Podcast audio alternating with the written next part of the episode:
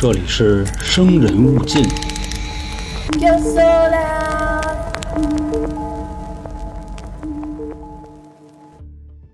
本期节目呢，继续为大家带来重庆姐弟坠亡案的下半部分。来了啊，朋友们，欢迎收听由春点为您带来的《生人勿近》，我是本台的杀人放火讲解员老杭。上文书咱们说到啊，这对没羞没臊的狗男女啊，张波跟叶成晨两个人啊，在二零二零年的十一月十一号被重庆市公安局缉拿归案。那咱们呢就解释一下啊，上期节目咱们留的那个扣，为什么说啊张波要把自己的两个亲生骨肉啊顺十五层给扔下去？当时不是找不着作案动机吗？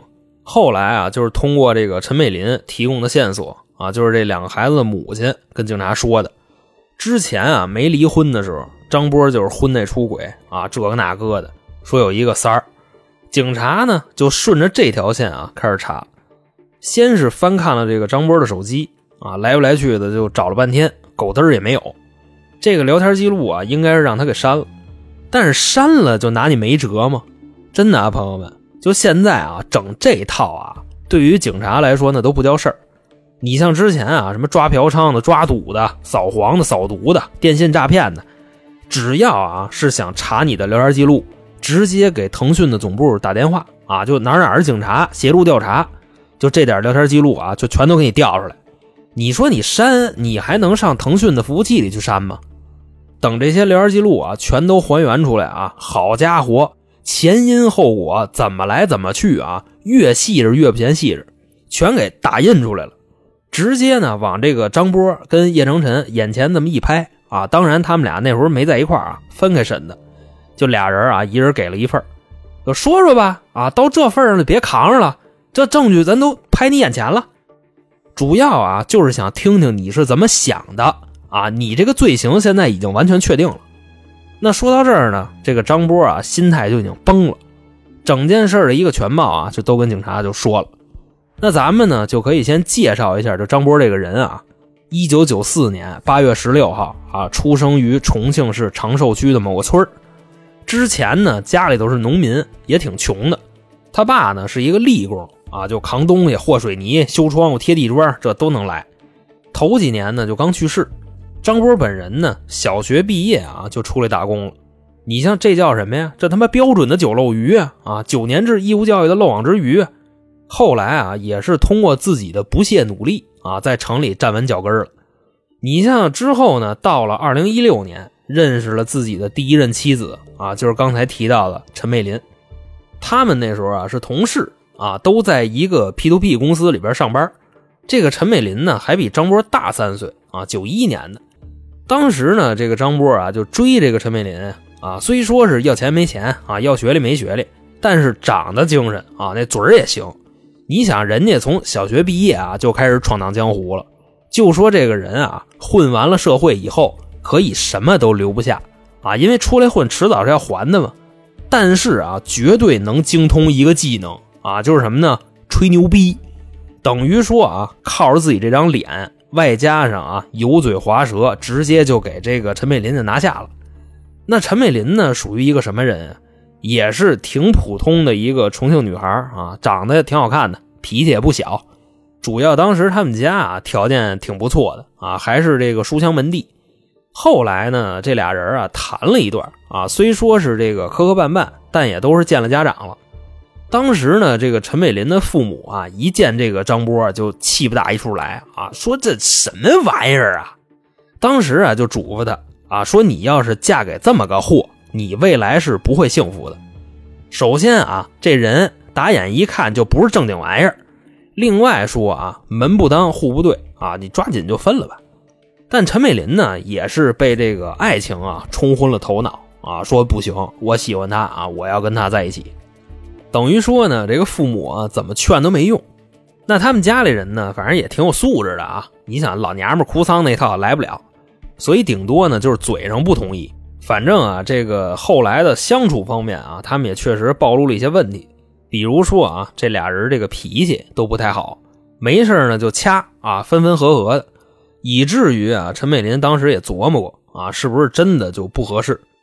其实啊，这块算怎么说呢？啊，你判断一段感情合适不合适啊？你吵架拌嘴乱七八糟这事儿都好办，主要啊就是看你们这俩人啊合不合财。你如果说啊俩人刚认识的时候啊都还挺正常的，他妈好一阵子啊发现这个情绪波动啊巨大，而且呢还越来越穷，那你就踏踏实实的啊绝对不合适。再往后说啊，到了这个二零一七年六月份的时候，陈美林呢发现自己怀孕了，玩的时候啊也是没上措施啊，就回去跟家里人说去了。当时呢这个父母啊一听就炸了啊，反正气得不行。但一琢磨呢，毕竟是自己的闺女啊，你说这孩子要给打了吧，日后这个身体肯定会有影响。说那就别干涉了啊，那奉子成婚吧，也甭管了啊，那以后爱怎么着怎么着吧。等于说啊，这个前前后后两边呢沟通了差不多得有一个月，张波呢就跟陈美林啊就结婚了。其实你像这个女方他们家啊，嘴上说不同意，也是挺讲究的。首先呢，就是摊上这么个事儿啊，没太责怪自己的闺女。另外说啊，就我这儿也查了一下，当年啊重庆彩礼的这么一个行市，咱不说抖音上看的啊，那他妈一千万、几个亿那都有。基本上来说，民间的行情也就是八到十二万。但是张波他们家没钱啊，所以也就没跟他要。另外说啊，这个办婚礼啊、喜酒啊，摆了好几桌啊，就之类的，陈家呢也是出了不少钱。所以你就看啊，这家人为了自己这闺女啊，也挺仁义的。就这么着呢，这两口子这日子啊，就算是过起来了。那这个时间呢，来到了二零一八年的三月份，他们的第一个孩子啊，就这么出生了，是一个女孩啊，就是这个姐姐给她起了一名字啊，叫张瑞雪。本身呢，这是一件喜事啊，喜得千金呀。一般来说啊，就目前啊这个时代的男性啊，他是当代男性啊。大部分应该都挺喜欢闺女的，但这个张波呢就不是，你就感觉啊，就这孩子不是他的啊，不管吃不管喝不管拉不管尿，甚至啊连这孩子都懒得哄。说有一回啊，这孩子穿着那连体衣服啊，拉一裤兜子，这陈美林呢那时候没出月子呢啊，你就看这张波啊伺候这孩子那叫一不耐烦，直接啊这衣服就从这孩子身上给蹬下来了啊，那屎就蹭一后背咧一脑袋。反正后来啊，干脆弄都不弄了。只要下班回了家啊，不是玩手机就是玩电脑，这孩子根本就没工夫理。你再往后说呢，这个时间啊，到了二零一九年的一月份，姐姐刚十个月大啊，还不到一岁呢，弟弟又出生了，起了个名字叫张瑞阳。但这个张波呢，对自己儿子的态度啊，跟对闺女那一视同仁啊，任门不管。你就感觉啊，这也不是他儿子。反正说到这儿呢，我就感觉啊，这媳妇儿也不是他的。各位可以想一下啊，男孩就比女孩晚出生十个月，那是不是就是说陈美林还没出月子呢，这孩子又怀上了？等于说啊，这个张波啊，在月子里就给人崩了啊，推了一车。你像这个妇产科大夫都说，如果不出月子就玩啊，对这个女性的伤害是很大的。私处啊，容易说这么感染之类的啊，你就说张波这人啊是一什么玩意儿啊？这得遭了多大委屈，这么毁他媳妇儿？我琢磨着啊，这可能就是跟女方家里头看不起他有这个直接关系啊，就可能平时给他甩个脸子呀什么的。但这块啊，实话实说，我没查着。如果说啊有了解他们关系的小伙伴啊，希望能够在这个评论区啊帮我补充。那咱们呢，按照这个时间轴来说啊，现在啊，到了二零一九年的四月份，也就是这个男孩出生的三个月之后，突然啊，就有一天，这个张波呢就跟陈美林说啊，咱离婚吧，我跟你过不了了。陈美林这时候傻了，说为什么呀？张波说，我他妈就是看你看够了啊，生完孩子肥了吧唧的，我现在我跟你多待一分钟，我恶心啊，就赶紧离了吧。反正啊，就自打这个话说完啊，张波后来的日子也就不怎么回家了。应该是啊，他那个三儿啊已经到了，并且呢给他拿捏了。那陈美林这边呢不同意离婚啊，就是自己这爷们儿操蛋吧也能忍，主要啊是想给这俩孩子一个完整的家。你想啊，这个姐姐一岁多一点弟弟三个月啊，爹没了，这不像话呀。于是啊，就三番五次的跟这个张波谈啊，或者说对他的这个付出啊，比之前还要好啊，就试图拿这个感动他。而且呢说期间啊还给他下过跪啊，就等等一系列的啊，就全没用。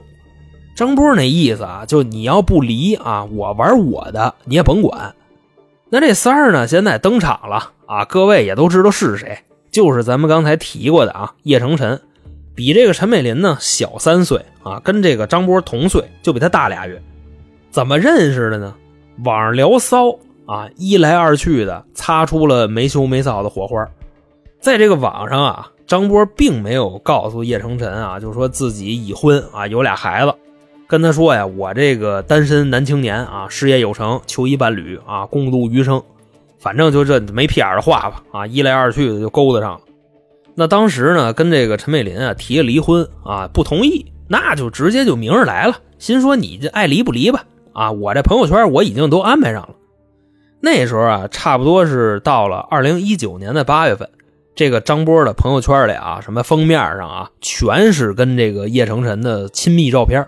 啊，搂着的，嘴着的，反正就那揍吧。啊，就当时有一张照片，两个人的合照，就在那个某高层建筑上拍的。啊，张波穿了一个黑外套，下面牛仔裤；叶成晨呢，穿了一个露肩的上衣。啊，看着还挺骚的。我开始啊，我以为这个重庆姐弟坠楼啊，是他妈他们俩掉下去了呢。你别说啊，就他们俩也算姐弟啊。叶成晨一九九四年六月的，比张波大俩月。那这孙子啊，可以说就是师奶杀手啊，找的全是比自己大的，年少就知道姐姐好，没把妹妹当个宝。那这俩人呢，就一直这么谈着。其实啊，说这个叶成晨啊，当时也不算是没羞没臊，因为他不知道自己是三儿。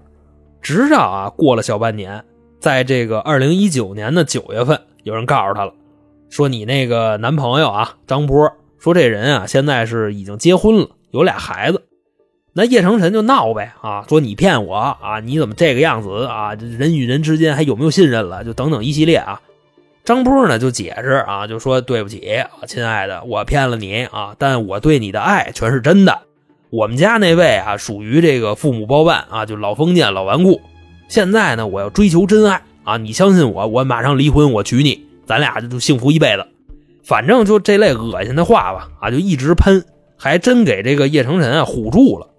他就相信啊，自己跟这个张波是真爱，等于说啊，从这会儿开始，叶成晨呢就正式参与奸情，因为他之前并不知道啊，张波是有家室的。其实呢，说到这儿啊，咱们就可以结合一些细节去分析啊，为什么是这样？你像叶成晨这个人啊，他们家属于什么呢？就是跟张波截然相反。张波他们家不是农民出身嘛，啊，挺穷的，但叶成晨他们家啊，在当地还挺有钱。说他呀是这个大专毕业以后啊，他们家在重庆给他买了一个食品公司，主营业务是腌咸菜，但不是那种就蹬自行车上马路上卖去啊。他们家那个是有自己的厂房，就是从生产到销售这都一套活。但后来呢，叶成晨这个能力啊，属实是让家里人看不过去了，就把这公司的法人啊就转给他爸了。他自己呢在那儿啊挂了一个财务的高管，持股比例啊是百分之二十。你按理说啊，就这样的一个人啊，他怎么能接受一个有家有孩子的人呢？是为了爱吗？你像咱们谁都听说过这个事儿啊，就是明知道对方有家有孩子啊，还要坚持在一起。虽说啊，这个是违背道德，但也算是有追求啊。你甭管是爱情啊，还是什么乱七八糟的啊，但在这儿呢，就只能是劝一下啊，有这方面想法的朋友，一定不要这么干。为什么呢？财色两空。目前啊，咱们国家已经对三儿这种现象立法了。就比如说啊，咱们就拿这种情况去举例子啊，说这个男的结婚了，在外边给这个三儿花钱，后来呢，让这个原配给发现了。那现在啊，原配是有权利追回这部分财物的，明白吧？万一啊，俩人一块做一扣啊，这边给你玩一溜够，然后啊，给你买个车、买个房，是吧？别着急。原配啊，只要一起诉，东西必须全虚全影、规规矩矩给人还回去，明白这意思吧？还有说啊，就是明知道对方已婚啊，就仍然坚持要在一起啊，这个违法，明白吧？情节严重啊，是要判刑的，包括但不限于啊，重婚、同居或者是什么其他过错。所以说啊，当今社会一定不要当三儿啊，不光会受到人民的批判还会受到法律的制裁。不过这块啊，我说偏了，咱这正分析这个叶成晨呢啊，就还谱上法了。所以说啊，他这个千金小姐选这么个货啊，还是要坚持在一起。我的总结呢，就一句话啊，就忒没见过世面，仅此而已。但凡啊，他多见过几个老爷们啊，或者说什么备胎、千斤顶、鱼塘里啊这个小金鱼儿啊，这都安排上，他都不至于跟张波有这么个发展。那时间呢，来到了二零二零年的二月份啊，那时候国内疫情刚爆发，这所有人都跟家里隔离呢，非必要不出门。但张波呢，由于啊找到了新欢啊，还在朋友圈疯狂展示，那自己的原配啊陈美琳就受不了了。就跟他协议离婚了，那他们啊，要是离了的话啊，现在面临的最大问题就是这两个孩子的抚养问题。张波呢，那意思啊，我一个都不要，你都拿走啊，我管不了，我这还得追我那千金小姐呢，哪有钱养孩子呀？陈美林就说呢，说大哥您好歹是这俩孩子亲生父亲，您就这德行啊？那都给我，我也有点受不了啊，我还得上班呢。说你看这么着行不行啊？咱俩一人一个，你不是不愿意养吗？等这儿子呀上小学了，你再给我送过来。这样的话呢，我的负担就能小点。就这么说啊，张波开始也不同意，但后来呢，为了赶紧离婚啊，也是把这协议就给签了，并且啊承诺在十年之内向陈美林支付八十万元的抚养费，差不多呢就是一年十万块钱啊。等结清了。这俩孩子啊，彻底与我无关，等于就是这么着啊。张波跟陈美林俩人离婚了。当时呢，这个张波啊，喜出望外啊，直接就跟这个叶成晨说啊：“说亲爱的，你现在啊，已经不是三儿了啊，你转正了。我现在我这婚也离了，你看咱什么时候啊，把这个终身大事给他办一办。”叶成晨啊，就说：“孙威啊，你是离婚了，但是你之前蒙我的事儿，我还没跟你算呢。”况且啊，你离了，你也是个二婚啊，你还有孩子呢。我这崭新的黄花大闺女啊，你让我给你养孩子，你蒙呢？反正啊，我接受不了你有孩子。那咱们各位啊，就可以琢磨一下，就这叶成晨这话说的啊，从字面意思上来看啊，没有什么毛病，对吧？这不就是奔着黄了那么聊的吗？咱们正常人的思路啊，你接受不了就拉倒呗啊，下一位了直接。但人家可不是啊。遇到了问题就要解决问题，这句啊，我接受不了你有孩子。咱们的理解是啊，后面四个字是重点，就是我接受不了你有孩子，那换人呗。但叶成晨啊，他是什么意思呢？我接受不了你有孩子啊，那意思我接受你，但我不接受你的孩子。所以现在他要干嘛呢？把孩子处理了，铲除后患。那听到这儿呢，各位肯定会想了。说这个世界上还有这么缺逼的人吗？就是为了能在一起苟且，让人把自己的孩子处理了啊，还不留后患。处理好办啊，就送他亲妈那儿去了，一个都不养。那后患是什么呀？抚养费呗。那怎么叫不留后患呢？就是把这孩子处理了啊，也用不着花钱。我觉着啊，就是知道这个案子的小伙伴啊，可能是觉着这个张波有过分解读叶成晨的意思。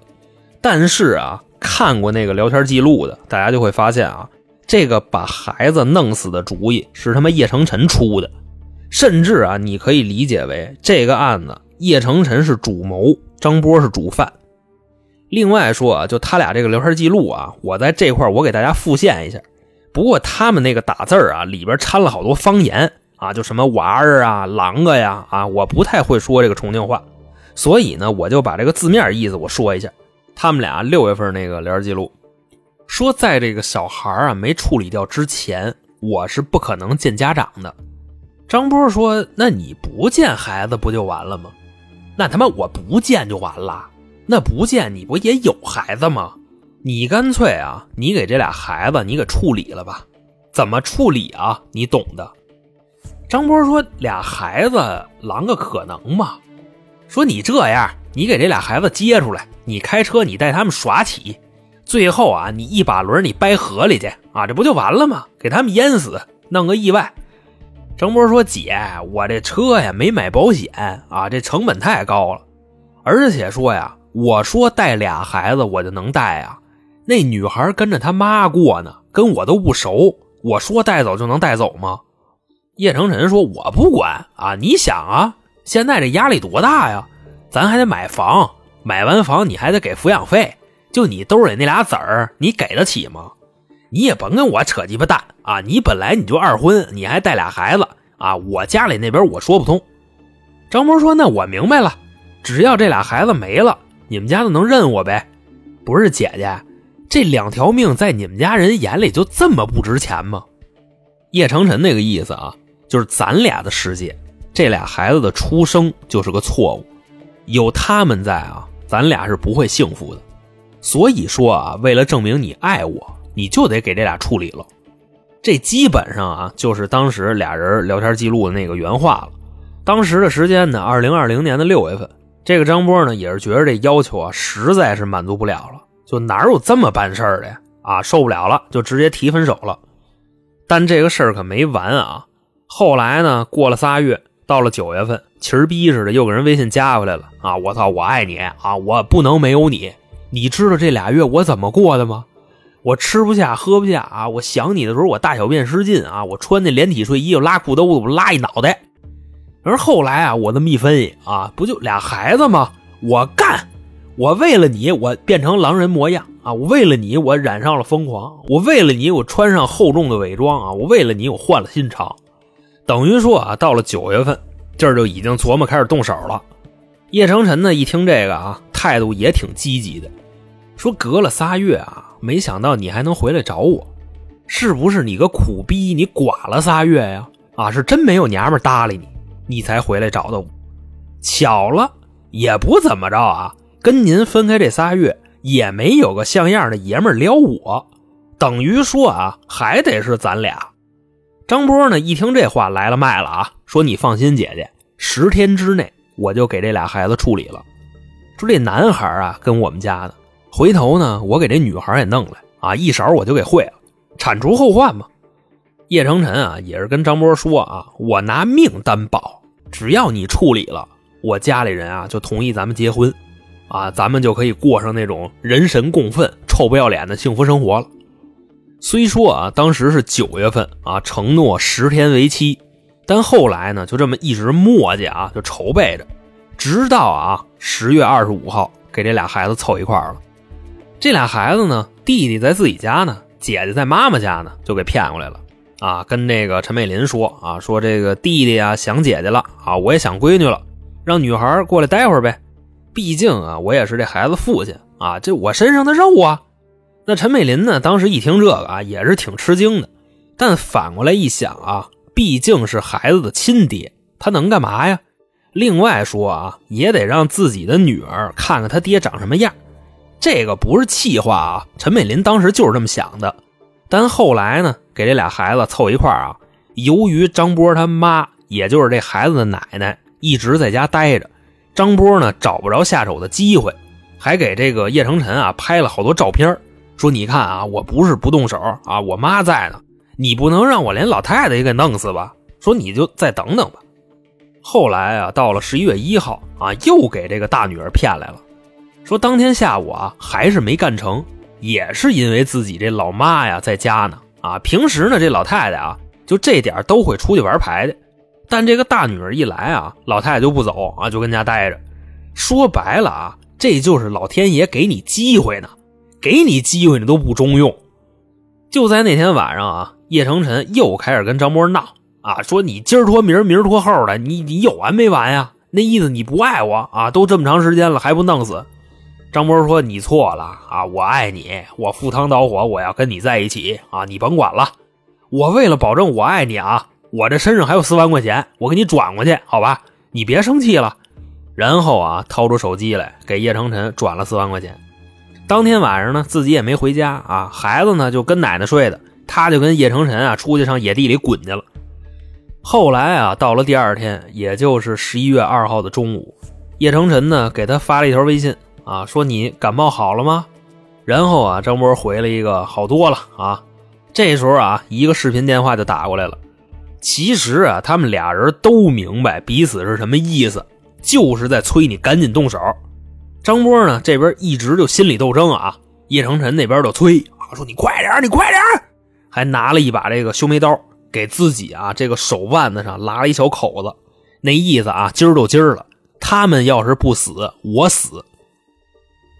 于是啊，就到了下午三点半，这个张波呢把心一横，视频一挂，手机往旁边一撇，冲过来啊，给这俩孩子抱起来，顺窗户啊从十五楼就扔出去了。随着两声啊砸到草坪里那个声音啊，这两个孩子的生命就算是结束了。虽说这个男孩啊后续又活了十多个小时，但是已经跟死了没有什么区别了。那咱们这块呢不说这个张波啊，我相信他把孩子扔出去那一刻啊，肯定会后悔，并且啊他自己脑子里应该是空的。咱们啊就站在这个孩子的视角去想一想，姐姐已经两岁多了。弟弟一岁多了，已经会喊爸爸了，等于说啊，张波给这俩孩子抄起来扔出去那一刻，他们的心里是知道的，可能是以为啊，爸爸在跟自己开玩笑，但这个玩笑开出来啊，那就是阴阳两地之隔了。那咱们再说回来啊，就是之前开头咱们讲的那个张波呢，穿上睡衣啊，下楼就开始哭啊，抽自己大嘴巴，就跟那演。然后周围的邻居呢叫救护车送医院，这个咱们都已经知道了。最牛逼的是什么呢？就是警方发现啊，之前张波给叶成晨转那四万块钱，在张波干了这件事以后，那四万块钱又给转回来了。警察当时气的啊，你丫跟这交保证金呢是吗？你可真牛逼！我说。后来的审讯啊，加上这个调查取证啊，一直持续了有差不多半年多。一直呢，就到了二零二一年的七月二十六号，重庆市检察院啊，对这个张波以及叶成晨啊，以故意杀人罪起诉。在法庭上呢，你就看这俩人啊，裹得跟他妈生化战士似的啊，就跟那接受审判。期间呢，在这个法庭上啊，两个孩子亲生母亲陈美林一直就这么看着这两个人。当时这个张波啊，甚至都不敢直视陈美林，对自己的罪行呢，也是供认不讳。但是啊，旁边的叶成晨就是那个三儿啊，就开始掰，就说这跟我没关系啊，他是为了追我杀这俩孩子啊，凭什么连我一块判呢？我那么说就是为了让他知难而退啊！谁知道这孙子他妈撞了南墙，他把南墙给推了。反正啊，就在这法庭上，这俩人演上了。男的说啊，女的是主谋；女的说跟自己没关系啊，全是他个人行为。法官呢，这时候就拍桌子，哎哎哎，二位二位二位啊！你们最好照着词儿说，知道吗？你们那聊天记录啊，现在跟我手里呢，请你们注意自己的言辞。我早上吃那重庆小面，差点他妈快吐出来了。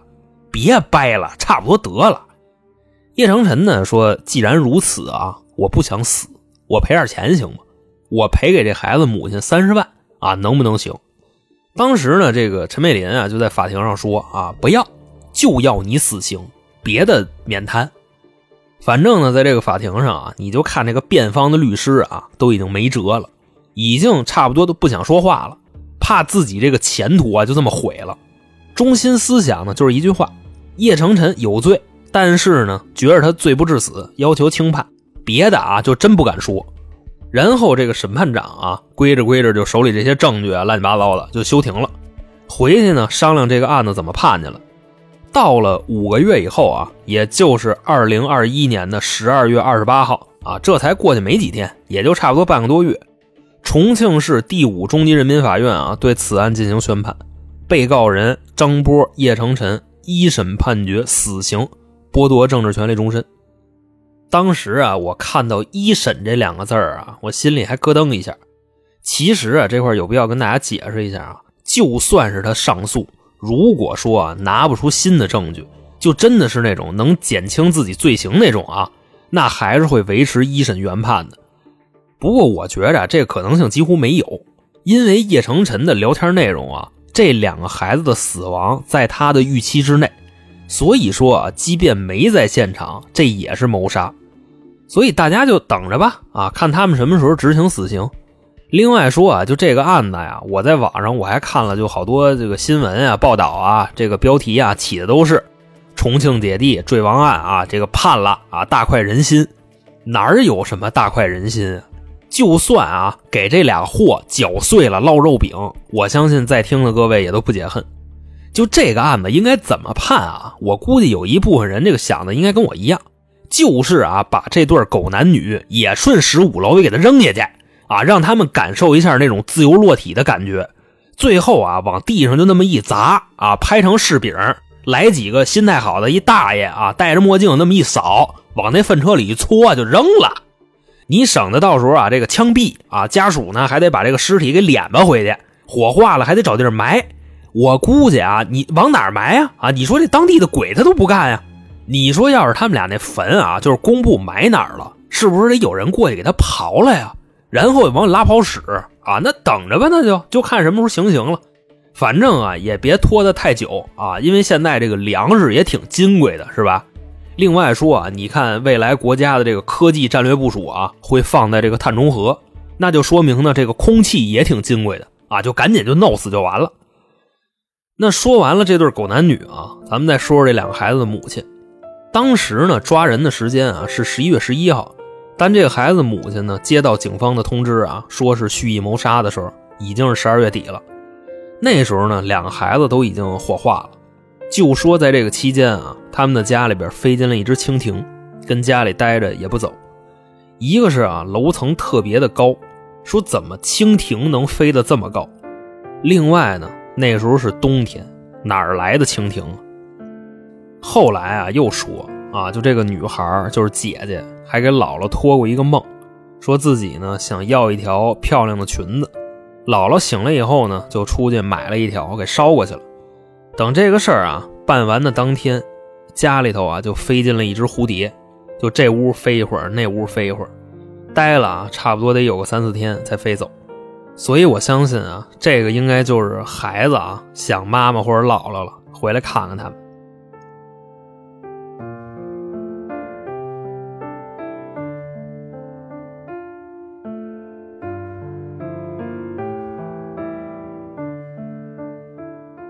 那说到这儿呢，重庆姐弟坠亡案啊，就算是给各位您讲述完毕了。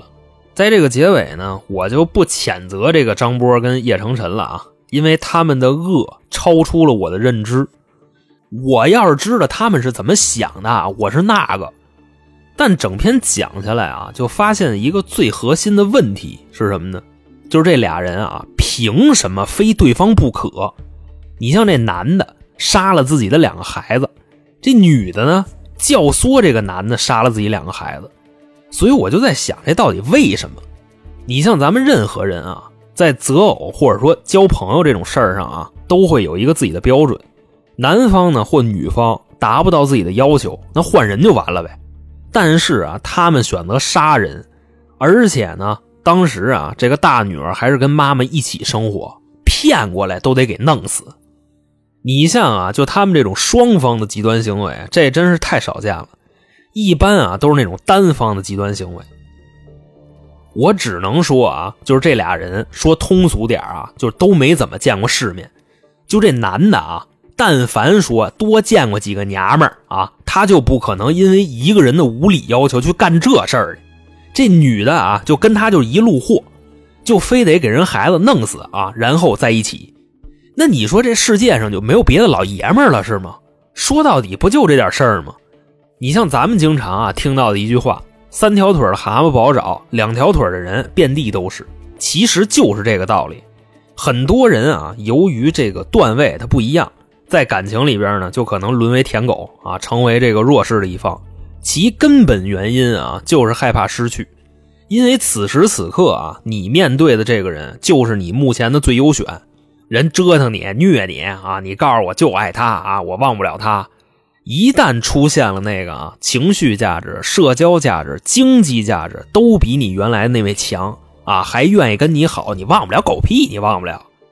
另外这话，咱也能反着说：如果你的另一半啊，或者你喜欢的人，此时此刻正在虐你，或者说不搭理你啊，不要胡思乱想，这不是你的问题，只是啊，你被他圈子里边更优秀的人给打败了。你不是他的最优选，明白吧？在感情里边啊，你的对手永远不是异性，是同性。所以啊，如果有这方面的困扰啊，就当了舔狗啊，请及时止损，防止极端行为啊是一方面，另一方面呢，抓紧提升自己啊。你像生活这么美好，哪有功夫天天哭鸡尿嚎的呀？就没有时间啊。说白了啊，这都是闲的。行了啊，那今儿就说到这儿吧。再说就该挨骂了，本身就挺伤感的一个事儿啊。如果您喜欢我们的节目啊，欢迎关注 A 公号啊，春点里面呢有加群的方式。那行，今天就这么着。我是本台的杀人放火讲解员老航，我们下期再见。